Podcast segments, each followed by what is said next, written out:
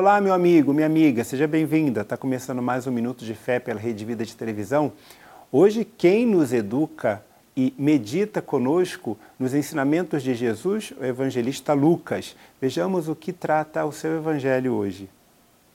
Naquele tempo, Jesus acrescentou uma parábola porque estava perto de Jerusalém e eles pensavam que o reino de Deus ia chegar logo.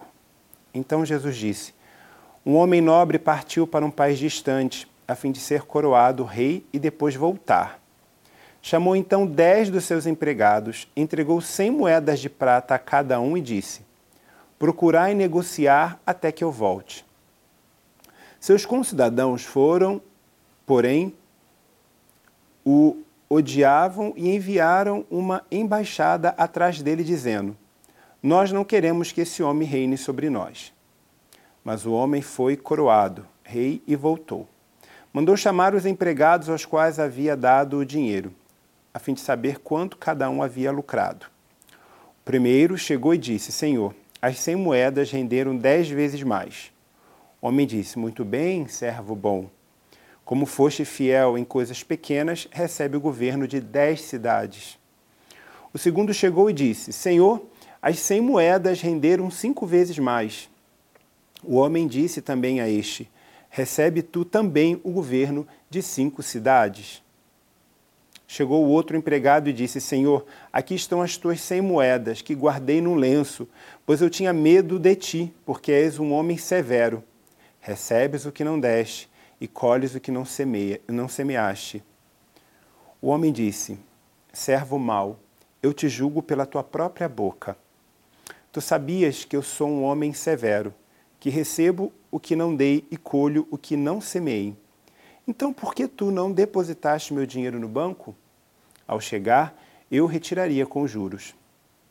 Depois disse aos que estavam ali presentes: Tirai dele as cem moedas e dai àqueles que têm mil. Os presentes disseram: Senhor, esse já tem mil moedas.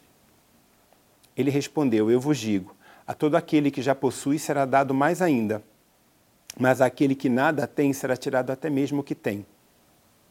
E quanto a esses inimigos, que não queriam que eu reinasse sobre eles, trazei-os aqui e matai-os na minha frente. Jesus caminhava à frente dos discípulos, subindo para Jerusalém. Palavra da salvação. Subir para Jerusalém, no Evangelho de Lucas, significa que Jesus está a caminho de doar a sua própria vida, de abraçar a cruz a que ele se determinou. E essa cruz nos trouxe a nossa salvação. É claro que a gente tem conhecimento que fariseus, é, mestres da lei, não desejariam que Jesus chegasse ao cume é, do seu objetivo.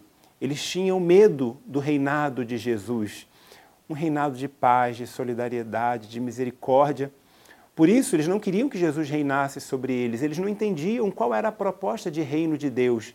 Eles estavam com a cabeça presa nesse mundo. Por isso, Jesus conta essa parábola dos talentos, para que a gente possa entender que nós, com a sua cruz libertadora, somos cumulados de bens pela graça de Deus. Cada um de nós, então, é chamado a multiplicar. E como multiplicamos? Cada vez que nos doamos, cada vez que servimos, cada vez que colocamos o nosso dom a serviço do irmão, nos tornamos um outro Cristo que também se doou por nós na cruz. Por isso é tão saudável a gente pensar o que, eu tenho feito do meu batismo, da minha vida. E eu não digo necessariamente ajudar dentro da sua comunidade paroquial, mas ajudar na vida, porque nós somos chamados a construir o reino de Deus na vida que nós vivemos para que um dia possamos experimentar esse mesmo reino na eternidade. Fica aqui o recado e você aí meditando sobre o quanto que você pode multiplicar os talentos que Deus te deu. Até o nosso próximo encontro no Minuto de Fé.